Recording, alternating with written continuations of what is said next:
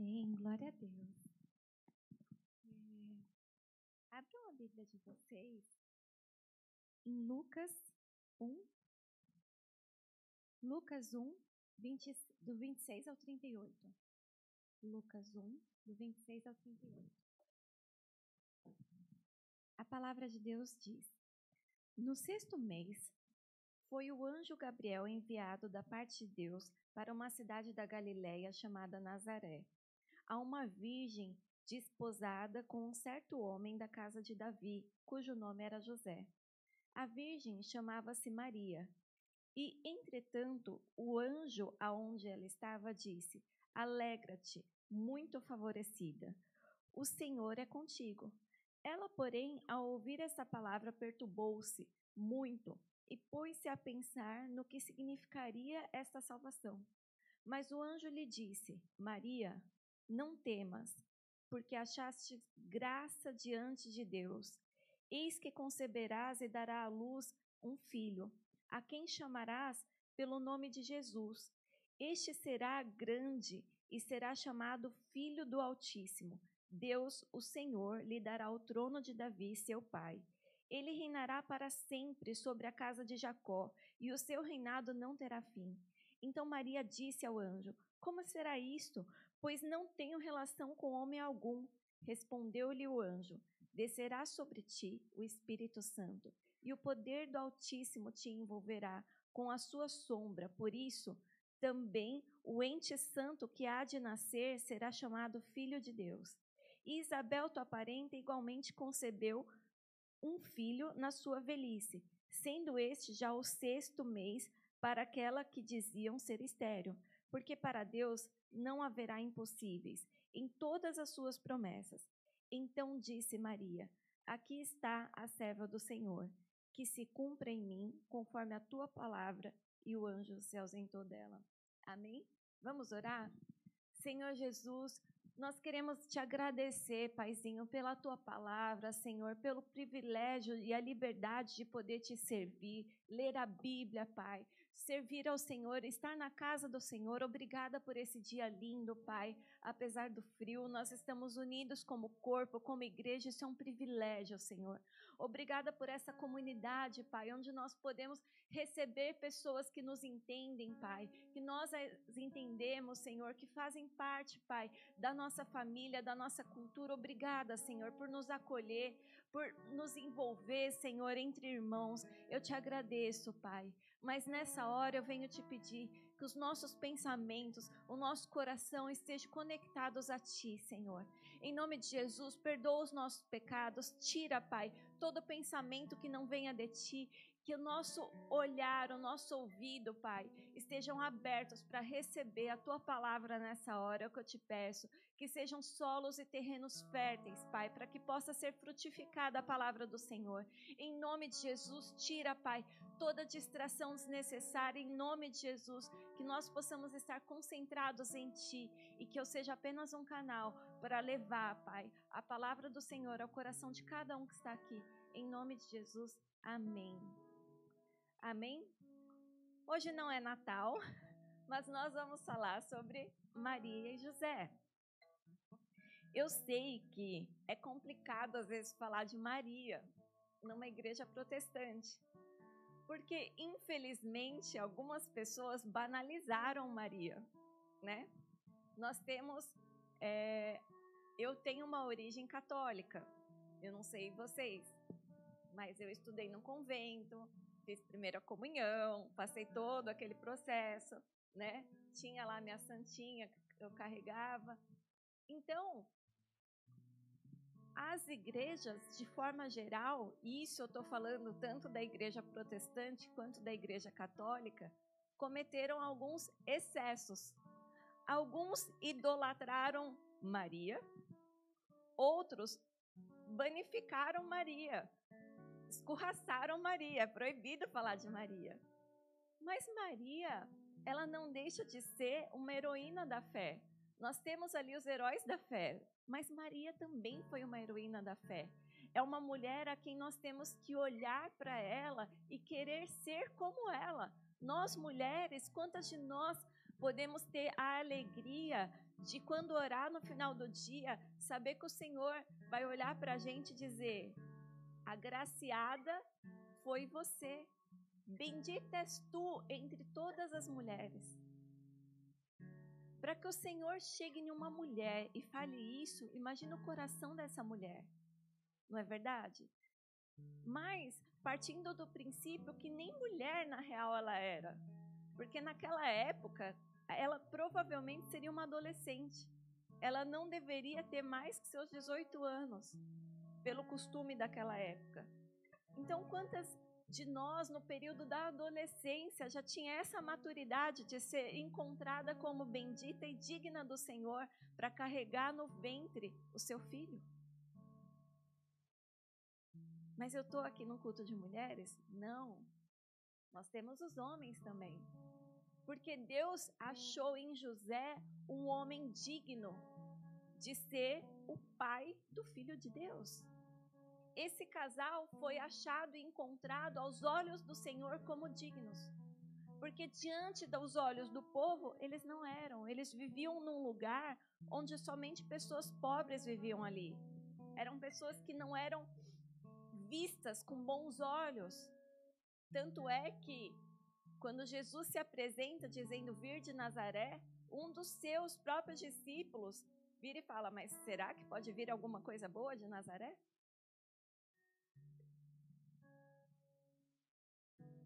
É a mesma coisa de você se apresentar e falar assim: Eu sou Fulano, vim da Rocinha. Você olha assim e fala: Será que pode vir alguma coisa boa da Rocinha? Claro que pode. Quantos trabalhadores tem ali, não é verdade? Mas a gente tem aquele preconceito sobre favela. Ah, aquele favelado. Né? Assim, a gente julga.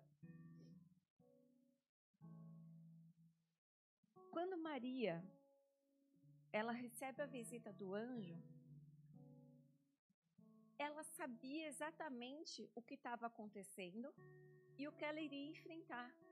Ela ficaria grávida, sendo que ela estava dentro de um contrato de casamento. O costume daquela época não existia o noivado como nós temos hoje.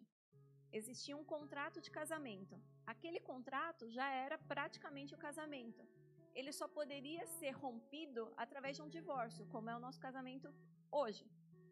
Então, quando era dada uma mulher em contrato para alguém, e ela tinha aquele contrato de casamento, o homem ele tinha um período de um ano, tá? Quem está noivo aí há mais de um ano, pensa nisso, ok? O homem, ele tinha ali um período de um ano para se casar com aquela mulher. E dentro desse período, ele teria que correr atrás de casa, ele teria que correr atrás de várias coisas para que houvesse o casamento. Amém? É para isso que existia naquela época o período do noivado. Então, eu firmava um compromisso com a família, com a sociedade, falava: esta será a minha mulher. Só estou nesse processo ajeitando as coisas, ajeitando a festa, casa e tudo mais. Então, quando Maria descobre que ela ia ficar grávida, e essa história todo mundo conhece, ela, a primeira coisa que veio na cabeça dela é: mas eu não, né? Para ficar grávida precisa acontecer uma coisa que eu ainda não fiz.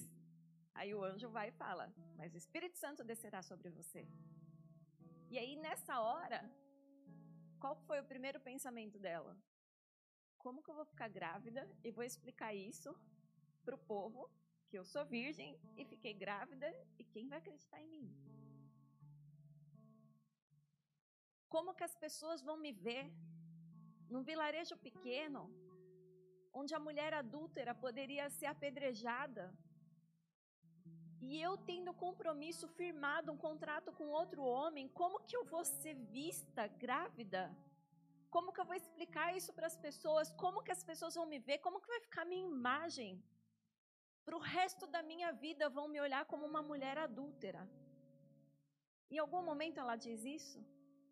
Não. Então disse Maria: Aqui está a serva do Senhor, que se cumpra em mim conforme a tua palavra. É isso que Maria disse. Quantas vezes Deus nos pede para tomar posições onde muitas vezes isso vai nos trazer um certo desconforto. Às vezes você foi chamado para um lugar e aí tá todo mundo bebendo. E aí você não tem coragem de falar que você não bebe. Eu já fiz isso uma vez. Uma vez eu estava num, numa festinha e aí todo mundo estava bebendo. E eu nunca, eu me converti com 13 anos. Eu nunca bebi. Só que eu me senti tão deslocada naquele lugar.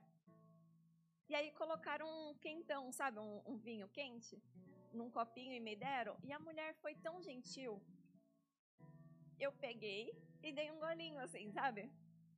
Ela, ah, tá bom? Não, tá ótimo.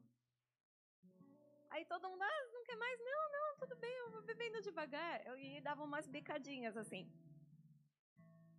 Não é errado, não é pecado. Mas Deus, Ele olha a intenção do nosso coração. Porque eu tinha firmado um compromisso com Deus de não beber. Isso não tem a ver de ser certo ou errado. Isso tem a ver com aquilo que você faz para o Senhor, porque a Bíblia diz que é melhor que você não faça um voto do que você fazer um voto e não cumprir. Então eu tinha feito um voto com Deus, não por ser certo ou errado, mas eu tinha feito um voto de Nazireu. Eu fiz um voto como João.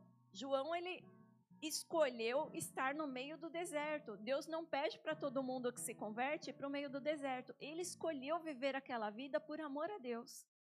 E eu tinha escolhido me abster. E por causa das pessoas, eu quebrei o meu voto com Deus, preocupada com a minha imagem perante as pessoas. Vocês estão comigo? Quantas vezes nós pecamos porque nós nos preocupamos em preservar a nossa autoimagem? Quantas vezes nós deixamos de confessar um pecado ou pedir perdão porque nós temos medo e nós precisamos da aprovação de pessoas? E nós nos esquecemos que o que importa é a maneira com que Deus te olha. Bendita é tu entre as mulheres. Homem justo perante os homens, Quantas vezes Deus usou essas palavras para descrever alguém? Alguém que não se importava com a opinião dos outros, mas se importava de coração e, de, e com a mente tranquila sobre como o Senhor me vê. Como Deus te vê? Como Deus te vê hoje? Será que Deus te vê da mesma maneira que os seus amigos te veem? Será que Deus te vê da mesma maneira que as pessoas do seu trabalho te vê, que a sua família te vê? Será que você é um cara legal, uma mulher legal para todo mundo, mas você é para Deus? Como Deus te vê? Como que está o seu coração? Como que está a sua mente? É isso que a gente tem que se questionar o tempo todo, é isso que eu me questiono o tempo todo. Senhor, me faça olhar para o meu coração com os teus olhos. Porque muitas vezes nós olhamos para nós mesmos nos justificando do pecado. Nós temos uma tendência de nos justificar o tempo todo. Ah, eu fiz isso por causa daquilo. Ah, eu fiz tal coisa por causa de tal coisa. Eu estava assistindo uma série e eu gosto muito. Não vou contar o final, não vou dar spoiler, ok? Mas chorei horrores no fim. O nome da série é This Is Us. Quem aqui já assistiu? Assiste. E aí, nessa série, uma coisa que eu acho muito interessante, o que me chamou a atenção nessa série, é que todas as vezes que acontecia algo na vida das pessoas no dia de hoje, a série voltava para o período da infância, a série voltava para o período da adolescência. E aí você entendia o porquê que aquela pessoa estava agindo daquela maneira. Porque lá na infância, lá na adolescência, ficou um trauma, ficou uma situação onde justificava no futuro ela ter medo, ela sentir que não era amada, sentir que não era o filho favorito, ter uma disputa talvez com a mãe, não se sentir bonita, enfim, todas aquelas aquelas coisas que eles estavam vivendo na vida adulta ainda era reflexo de bagagens de traumas e experiências que eles viveram na infância e na adolescência. E isso somos nós, na verdade. Porque nós somos assim. Por muitas vezes nós agimos de uma certa maneira hoje, porque nós trazemos uma bagagem de traumas e de sofrimentos, de coisas que ainda não foram completamente trabalhadas na nossa vida. Traumas que você sofreu ou que você assistiu. Como assim, pastora? Você pega uma mulher que foi criada num lar onde o pai cometia adultério, onde o pai agredia a mãe, essa menina muitas vezes cresce acreditando que nenhum homem presta. Não foi ela atraída, não foi ela a mulher deixada, mas ela assistiu a mãe sendo traída. Então ela adquire essa bagagem de trauma para a vida. E ela passa a ser uma mulher ciumenta. Ela passa a ser uma mulher desconfiada. Muitas vezes, um homem ele é traído por uma mulher e aí ele começa a ser possessivo. Ele começa a ser desconfiado. Por quê? Porque uma pessoa te traiu. E aí, quando você vai se envolver com outra pessoa, você começa a desconfiar de alguém que é totalmente inocente, que não tem culpa do pecado do anterior. Vocês estão comigo? Quantas. Nossa, foi engraçado. Vocês estão comigo? Amém. Parecia igreja católica agora. Quantas vezes a gente acaba carregando coisas, carregando bagagens que Deus não pediu para você carregar? Deus pediu para você deixar. Eu morei seis anos numa casa aqui na Irlanda. Seis anos. Só que eu tinha uma casa no Brasil também, né? E aí, quando nós decidimos que nosso lugar é aqui, vamos ficar aqui, eu tinha um apartamento todo decorado no Brasil. Quando eu terminei de decorar meu apartamento lindo, maravilhoso, nós trancamos ele e viemos para Irlanda de férias. Cá estamos nós até hoje. E aí, aquela coisa de mulher, né? Você decora teu apartamento, e lá no Brasil ainda as coisas são bem caras. E tinha uns objetos de decoração que eu paguei muito caro. E eu mal desfrutei daquilo. Aí o que, que eu pensei? Não, eu vou para Irlanda, vou morar na Irlanda, mas isso aqui eu posso levar. Cada vez que eu ia para o Brasil, vocês não têm noção, o faqueiro que eu ganhei de casamento, eu trazia na mala de mão, porque era pesado, sabe? Ia carregando as coisas, todo ano. Ia trazendo coisa, do Brasil para cá, do Brasil para cá. E aí, né, homens, desculpa, licencinha um minuto. E aí, Lulu, que delícia te ver! É, e aí, nesse momento, o que, que eu pensei? Gente, eu tenho uma coleção de sapatos no Brasil, eu trabalhava com moda. Eu vou trazer meus sapatos para cá. Eu preciso trazer meus sapatos. Não, como assim? Meus sapatos vão ficar lá no Brasil. Eu paguei caro por eles, eles vão vir. E vim trazendo. Nessa história vieram duas malas de 32 quilos lotadas de sapato. E o pastor, gente, eu trabalhava no setor de couro da Daslu, eu mexia com sapato, eu tinha muito sapato. E eu falei, não vou largar meus sapatos lá, doei vários, mas trouxe um monte. E são sandálias na maioria, porque, né, Brasil. E eu trouxe. E aí, vocês já viram aquelas pessoas que colecionam moeda ou coisas que assim nunca vai usar para nada? É tipo você trazendo sandália para Irlanda. Salto alto ainda, sendo que a gente anda a pé. Só que para mim eu ficava olhando aquilo como uma mulher de fé. Não, um dia eu vou usar essas sandálias. Um dia eu vou usar essas sandálias. Mas só ocupa espaço. E aí vou eu fazer a mudança quando você faz uma mudança e você está muito tempo num lugar, você descobre que você tem tanto cacareco. Eu me peguei, eu olhei para mim. Uma vez um irlandês aqui da igreja foi lá em casa e ele falou assim: Nossa, aqui parece a Granny's House. Eu falei: Você está me chamando de vó? Ele: Não, mas isso é uma coisa boa, falar que eu me sinto na casa da minha avó, significa que eu me sinto em casa, é gostoso. Eu falei, para mim, eu continuo achando que eu sou velha e vó. Só que aí eu fui olhando, e cada pessoa que foi embora da Irlanda e dava uma lembrancinha pra gente, eu guardo. Sabe vó mesmo? Eu tenho uma gaveta de lembrancinhas, gente.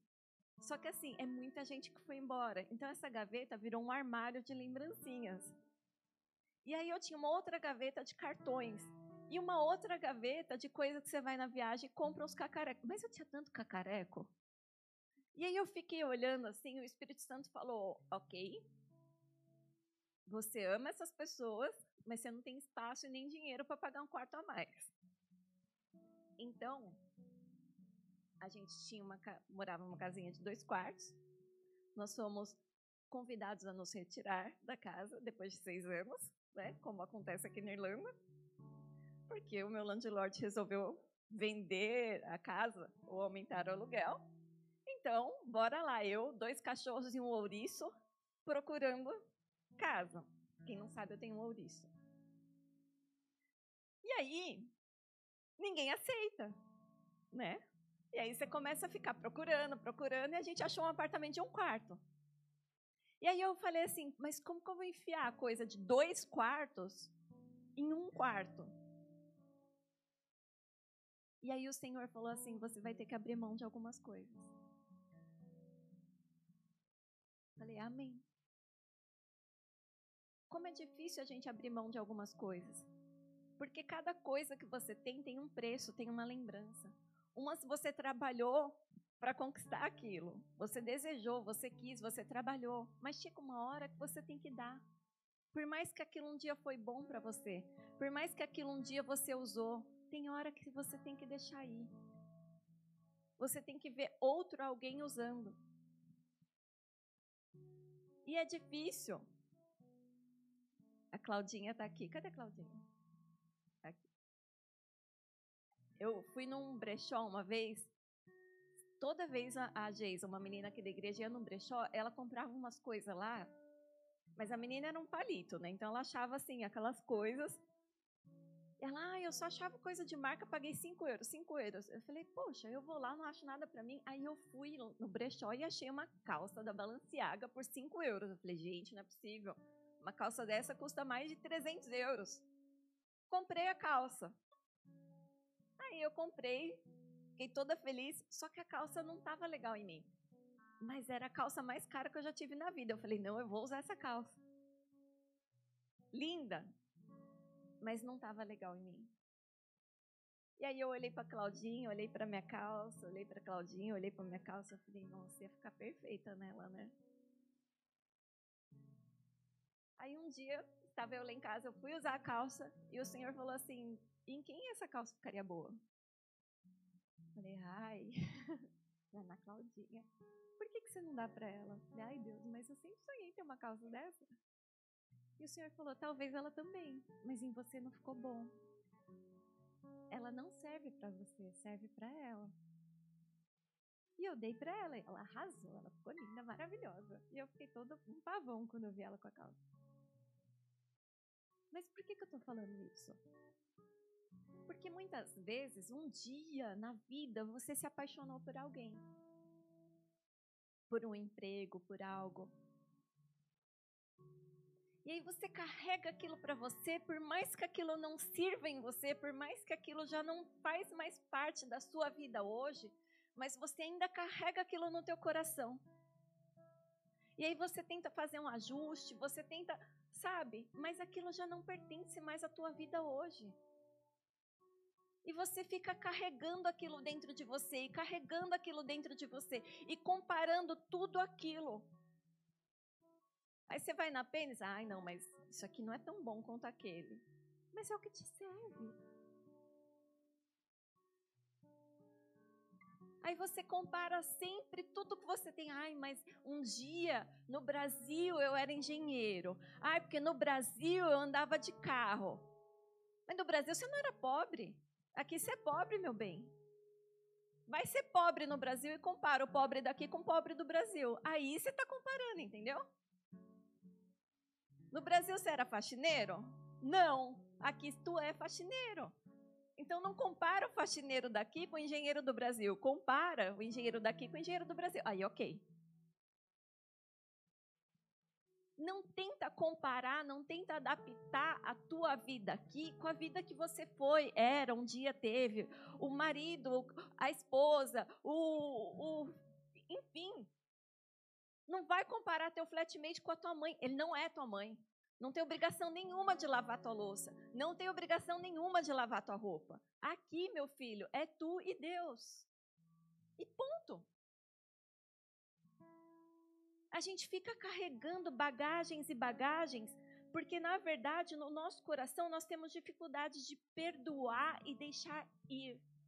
Nós temos dificuldade de avançar, nós temos dificuldade de continuar o processo onde Deus estava trabalhando nas nossas vidas.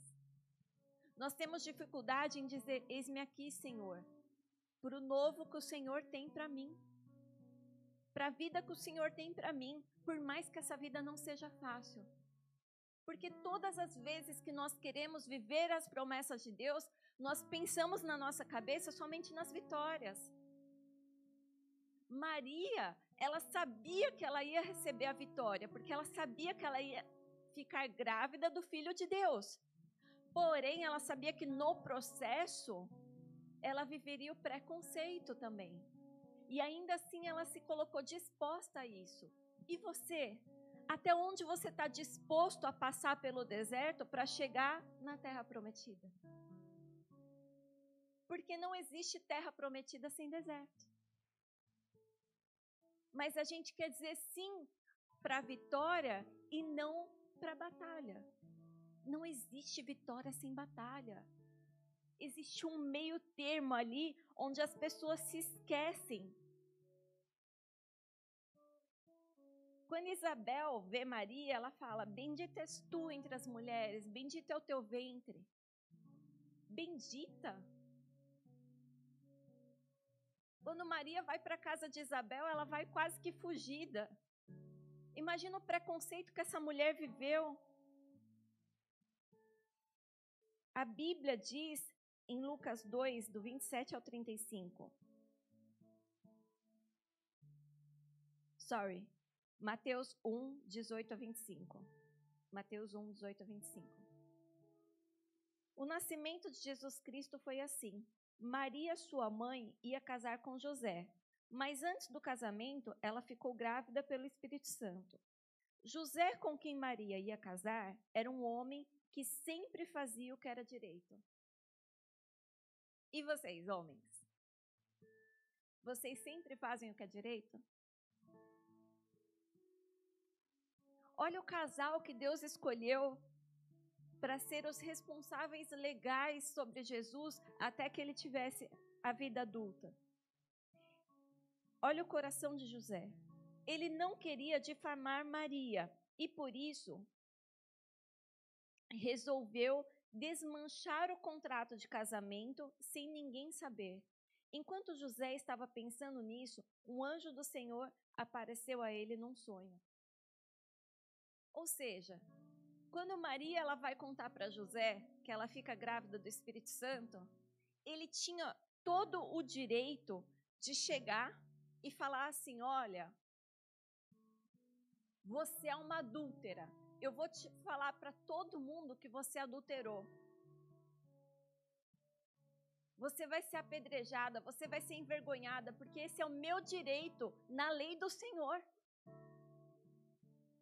Era direito dele. Mas ele abriu mão do direito. A Bíblia fala que ele era íntegro e justo aos olhos de Deus. Porque olha o coração desse homem. Um homem que aos olhos naturais foi traído. Um homem que aos olhos naturais tinha um contrato de casamento e a mulher pulou a cerca e engravidou de outro homem. Ao invés dele colocar no Instagram e no Facebook e falar para todo mundo que ele foi injustiçado e traído, não. Em secreto, ele iria romper o contrato de casamento. Sabe por quê? Olha isso, gente.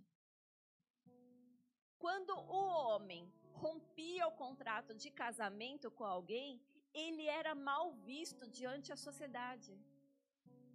porque ele estava descumprindo com a palavra dele. E naquela época, o contrato era aqui, ó. Era verbal. Um homem que não cumpria aquilo que ele prometia, ele era mal visto diante de toda a sociedade. Ou seja, ele foi injustiçado pela sua mulher, que adulterou com outro homem, engravidou, e ao invés dele aplicar a justiça contra ela, ele seria vi mal visto para proteger essa mulher. Vocês estão comigo? Olha o coração de José. Agora me fala, quem faria isso? Quem sendo traído iria se propor a sair como vilão da história para proteger o outro que te traiu? Qual o sentido disso? Nenhum. Então nós temos, nós estamos falando de um homem que está disposto a ser mal visto, que está disposto a colocar a honra dele em xeque por amor a alguém que fez algo contra ele. E nós estamos falando de uma mulher que estava disposta a ter a honra dela manchada, carregando a barriga de um filho que não era do marido dela. É esse casal que o Senhor escolheu, esse coração que o Senhor escolheu para carregar e gerar o filho de Deus. E aí, nessa hora, o anjo do Senhor apareceu num sonho e disse: José, descendente de Davi, não tenha medo de receber Maria como sua esposa, pois ela está grávida do Espírito Santo. Ela terá um menino, e você porá nele o nome de Jesus, pois ele salvará o seu povo dos pecados dele. Tudo isso aconteceu para se cumprir o que o Senhor tinha dito por meio do profeta: A virgem ficará grávida e terá um filho e receberá o nome Emanuel, que quer dizer Deus conosco.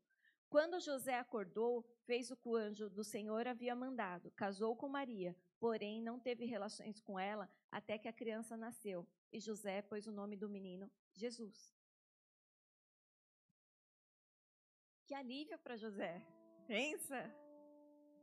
A Bíblia fala que enquanto ele estava pensando nisso, cara, fui traído, fui traído, fui traído, mas eu não vou fazer mal nenhum. O anjo do Senhor veio e falou. E é essa palavra que o Senhor tem para a gente hoje. Quem é você em meio ao caos? Como você age em meio ao caos? José estava no meio do caos. Quem é você quando alguém chega e te xinga, quando você é injustiçado, quem é você em meio ao caos? O que você faz? Você xinga, você briga, você fala para todo mundo, você justifica. Quem é você? Eu agi de forma ruim a algo. Eu tive uma intenção e fiz algo que não foi bom. E a gente precisa reconhecer quando erra. No Bola de Neve, nós não bebemos. Nós fazemos um voto para não escandalizar as pessoas. Então, nós não bebemos. Porém, nós também somos uma igreja que nós falamos, vinde como estás. E nós cremos que quem convence do pecado é o Espírito Santo. Então, aqueles que querem e se dispõem a ser líderes, a estar ali, a a estar no caminho do Senhor e ser exemplo para aqueles que bebem, porque nós também no Bola de Neve somos uma igreja que tra tratamos muito de vícios, de drogas, bebidas. Então eu não tenho autoridade para falar para alguém, olha, é possível você viver uma vida sem o álcool, se eu bebo na minha casa com meu marido. Eu falo com propriedade para alguém, é possível ser feliz sem o álcool, porque eu sou. É um ato de amor, só que muitas vezes, para justificar, ou porque eu tenho raiva, eu queria estar tá ali bebendo, aí eu vejo alguém bebendo, o que, que eu faço? Ai, não pode beber, é errado, é pecado. E as pessoas começaram a julgar tanto aqueles que bebem. Eu falei, pô, tá errado. Você não tem que julgar o teu irmão. Você tem que amar o teu irmão. Quem convence do pecado é o Espírito Santo. É a ovelha apontando o dedo para a ovelha? Como assim? Eu nunca bebi, como eu falei, me converti com 13 anos, nunca tive esse problema. Então eu falei: olha, hoje em dia, se você. Aqui o governo da Irlanda está fazendo uma campanha, que é tipo um desmame, entende? Então a pessoa que é viciada em álcool, ela pode ir num pub e ela pode pegar uma bebida, uma cerveja sem álcool. E isso vai ajudando ela cada vez mais a pegar, tipo, ao invés de parar totalmente, você vai parando aos poucos e isso ajuda. É a mesma coisa de quem toma remédio para dormir. A pessoa tem que ter um desmame, ela não pode parar. Quem já tomou Rivotril, Clonazepam, sabe que tem que ter um desmame. Você vai diminuindo, vai partindo o remédio em, em menos dose até parar o teu corpo se acostumar com aquilo. E eu entendo isso como um fato de desmame. E eu falei do altar isso que não tem problema beber algo sem álcool, no sentido e no intuito de um desmame. Porém, as pessoas usaram o que eu falei para o sentido oposto. A pastora permitiu ir no pub beber. Não foi isso que eu disse, não foi essa a intenção. E eu quero aqui deixar bem claro que não beba. A Bíblia diz que se algo que você for fazer vai te levar para o precipício, não faça. Não fala se é pecado ou não. Uma vez a gente estava numa festa na igreja, num retiro, e a gente estava tocando um putz putz gospel. E uma menina chegou para mim e falou: Pastora, eu me drogava com música eletrônica. Essa música está me fazendo lembrar do tempo que eu me drogava. Eu falei: Sai da festa. Sai da festa. Eu não vou parar a festa por causa de todo mundo. Mas eu também não vou expor a menina na frente de todo mundo. Eu falei, sai da festa. E fui e falei, troca o som, por favor, por uma outra música assim. Mas, pastora, é gospel. Eu falei, por favor, troca o som. Porque se a gente for fazer algo que escandalize um, é melhor que não faça. Então, é melhor não fazer. Se a bebida, se a cerveja, se o vinho, mesmo sem álcool, te gera algo e te dá vontade de beber, não beba, mesmo que seja sem álcool. O pastor disse: não é para beber, mesmo que seja sem álcool. E nós somos submissos. Então, amém. Estou aqui retratando o que eu disse. Amém? Voltando à palavra, muitas vezes a gente precisa se justificar no sentido de fazer o que eu fiz agora. Falei algo, a minha intenção não foi essa e tudo bem, estou pedindo perdão. Se as pessoas precisam que a gente se posicione, então estou me posicionando. Não bebam nada. Pronto. Na dúvida, beba água. Amém? Ah, mas eu creio que Jesus santifica todas as coisas. Eu também creio que Deus, Jesus transformou água em vinho. Então, beba água e ora. Amém? Então, continuando a Bíblia, vocês entenderam, né? Então, tá. então, às vezes nós temos que pedir perdão. Às vezes a gente não tem que justificar. Às vezes a gente tem que ficar quieto e deixar. Ah, pô, mas estão falando mal de mim. Deixa que o Senhor te justifica. Entrega a tua justiça a Deus. Em Romanos 4, do 4 ao 8, a Bíblia diz, Romanos 4. Ora, o salário do homem que trabalha não é considerado como favor, mas como dívida. Ou seja, você trabalhou, o seu patrão tem a obrigação, ele está te devendo o seu salário. Todavia, aquele que não trabalha, mas confia em Deus, que justifica o ímpio, sua fé lhe é acreditada como justiça. Davi diz a mesma coisa quando fala da felicidade do homem, a quem Deus acredita justiça independente das obras. Como são felizes aqueles que têm as suas transgressões perdoadas, cujos pecados são apagados. Como é feliz aquele a quem o Senhor não atribui culpa. Quando Deus não atribui culpa a você, você é justificado pelo próprio Deus, independente do que as pessoas dizem ou não. Em João 8,7, Jesus diz: E como insistiram. Sorry, não falei o contexto. Em João 8,7, trouxeram para Jesus uma mulher adúltera, a fim de que ele fosse testado. E o que, que ele fala? Aquele entre vós que está sem pecado, seja o primeiro que atire a pedra. Ou seja, nós não deixamos de fazer algo para sermos vistos como santos. Nós não deixamos de fazer algo para apontar aquele que faz. Nós deixamos de fazer algo porque nós entendemos que nós somos pecadores. Nós deixamos de fazer porque nós entendemos que o nosso coração está focado em agradar o coração do Senhor. Nós fazemos ou deixamos de fazer as coisas não pelo próximo, mas por Deus. Quando eu aconselho alguém, não é porque eu amo aquela pessoa. Acabei de conhecer a pessoa, nunca vi na vida, mas eu amo aquele que está dentro dela. Porque nós somos como Maria. Após a ressurreição, a Bíblia diz que nós carregamos o nosso corpo, é o templo do Espírito Santo. Assim como o corpo de uma mulher grávida é a casa daquele bebê. Nós somos casa e templo do Espírito Santo do Senhor. O Espírito Santo do Senhor habita dentro de você. E é Ele que te justifica. Então, não corra atrás da sua própria justiça. Abra mão da sua justiça.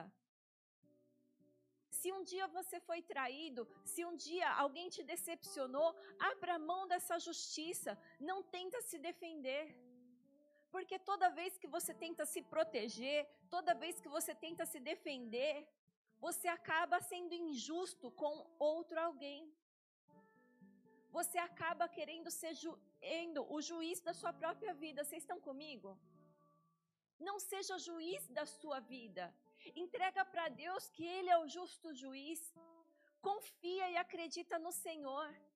Continua acreditando, continua crendo. Em Romanos 16, 19, a palavra de Deus diz que sejamos excelentes para o bem e inocentes para o mal. Seja excelente para o bem e seja inocente para o mal. Não importa quantas vezes as pessoas te traíram, não importa quantas vezes pisaram no teu pé, não importa quantas vezes te enganaram, continua sendo bom, continua sendo inocente, continua fazendo para Deus. Continue amando o teu próximo. Em 1 Coríntios 9, 25 diz: Todos os que competem nos jogos se submetem a um treinamento rigoroso, isso para obter uma coroa que logo se desvanece. No entanto, nós decidimos, nos dedicamos para ganhar uma coroa eterna. Isso tem que ser um treinamento seu todos os dias. Senhor, eu, eu, eu sei que eu estou fazendo isso porque eu sou machucado e ferido nessa área. Sara as minhas feridas, Pai, para que eu não haja mais dessa forma. Deus está nos chamando para o novo. Mas para a gente viver o novo do Senhor, a gente tem que abrir mão do velho. A gente tem que cicatrizar as feridas. Para que um dia a gente possa, como diz em 2 Timóteo, combater o bom combate e vencer. Nós precisamos treinar isso. É um treinamento. A luta para um guerreiro estar lá na frente de batalha, para alguém que está ali no MMA, ou para a galera que quer, a gente agora tem o Gil aqui na igreja, amém? Vocês podem treinar aqui na igreja para aprender o como é. Você não sai ali ganhando uma luta sem antes você ter se dedicado num treinamento de força. E muitas vezes você nem precisa dar força. Não é verdade, amigo? Você que é especialista ali no Gil, às vezes você tem um cara que é fortão. Só que alguém que tem mais técnica vai vencer a luta.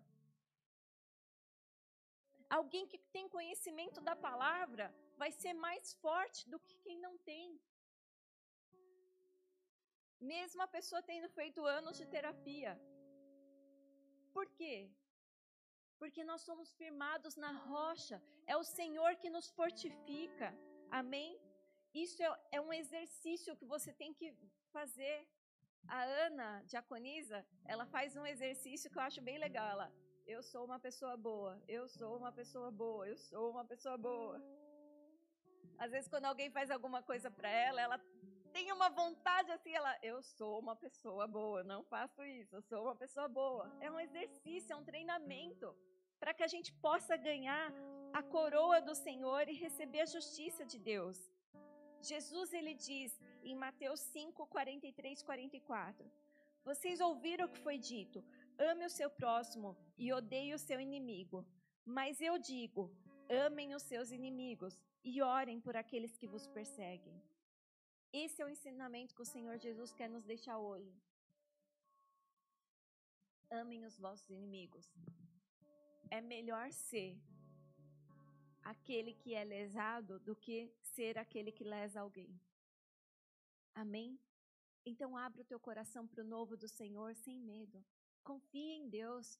Confia que esse ano Deus vai fazer diferente. Confia que na sua vida profissional vai ser diferente. Confia que com seus amigos vai ser diferente. Confia em Deus, entrega, fala: Senhor, eis-me aqui, Pai. Usa-me a mim, Senhor. Envia-me a mim.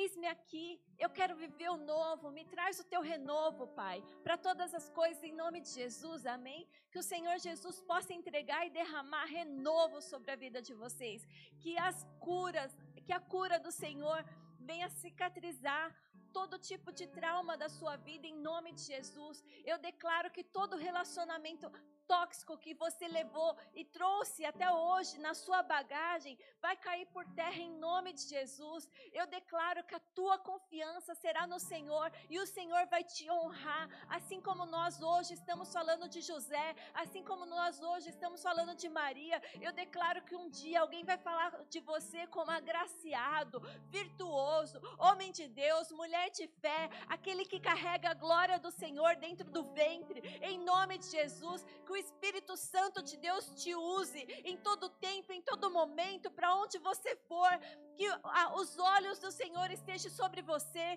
que aquilo que você tocar vai virar ouro em nome de Jesus. Onde quer que você vá, vão olhar para você e falar: Bendito és tu entre os homens, bendito és tu entre as mulheres, bendito é tu, aquele que abriu mão da sua justiça por confiar em Deus. É o Senhor que te honra, é o Senhor que justifica. E eu declaro que cada vez que você for injustiçado, o Senhor vai trazer dupla honra sobre a tua vida, porque a glória da segunda casa vai ser maior do que a da primeira, em nome de Jesus.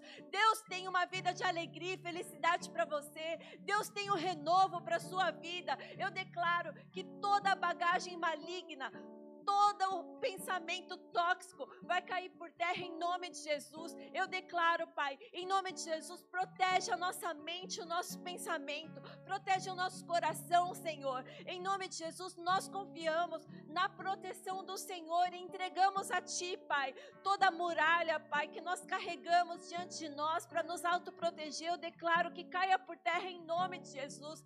Nós não queremos nos autoproteger, Senhor. Nós queremos depender da tua proteção. Eu declaro que cada uma dessas vidas, Pai, são dignas da tua proteção e eles verão com os olhos dele a glória do Senhor sobre a vida deles em nome de Jesus. Amém. Louvado.